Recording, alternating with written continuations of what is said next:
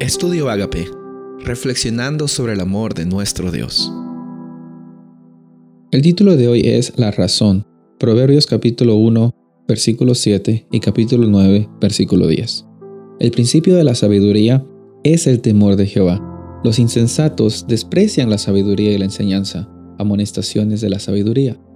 El temor de Jehová es el principio de sabiduría, y el conocimiento del Santísimo es la inteligencia. Dios creó a cada uno de nosotros, nos creó como seres psico, bio, socio, espirituales. Esas cuatro áreas son muy importantes. Tenemos la oportunidad de tener una salud mental, una salud física, una salud emocional y una salud espiritual.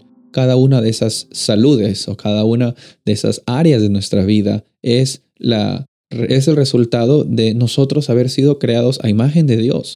No podemos descuidar ningún área. Y una de las áreas que muchas veces descuidamos porque hay un gran conflicto entre fe y razón, hay un gran conflicto entre religión y ciencia, es esa área, el área de desarrollar nuestros conocimientos de inteligencia.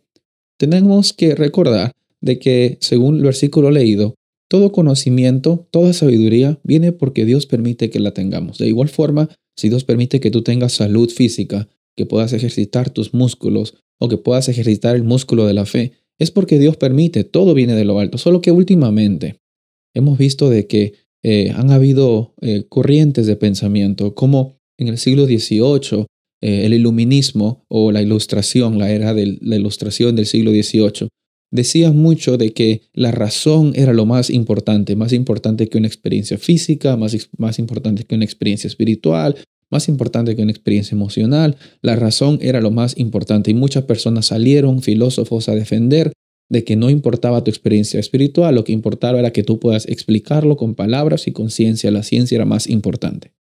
Hoy tenemos algunos, eh, algunos estragos causados por eso, tenemos algunos resultados de esa influencia del iluminismo, pero yo quiero hacerte algo claro, quiero decirte algo claro. Muchas veces las corrientes de pensamiento y las épocas de los siglos en que vivimos, como el modernismo, el posmodernismo, que tanto nosotros nos quejamos, son resultados de una frustración por parte de que los ideales del siglo anterior no se cumplieron. Y muchas veces nuestras vidas son resultados de frustraciones que nosotros no pudimos llevar a cabo y por eso nos vamos hacia el otro lado.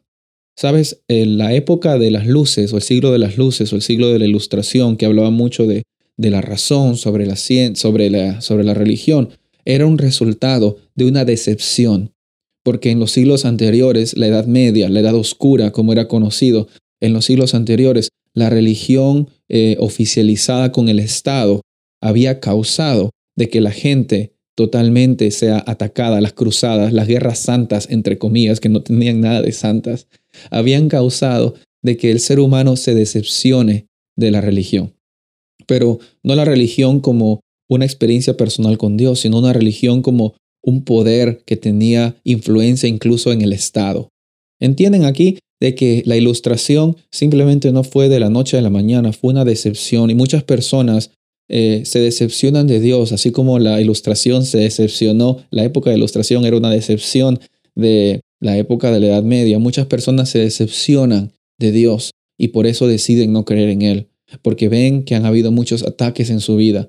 Y realmente es triste porque esa es la realidad de un ser humano sin Dios, es la realidad de nosotros. Muchas veces nosotros hemos tenido esas mismas dudas, esas mismas frustraciones. Sin embargo, hoy nosotros estamos llamados a ser esa luz.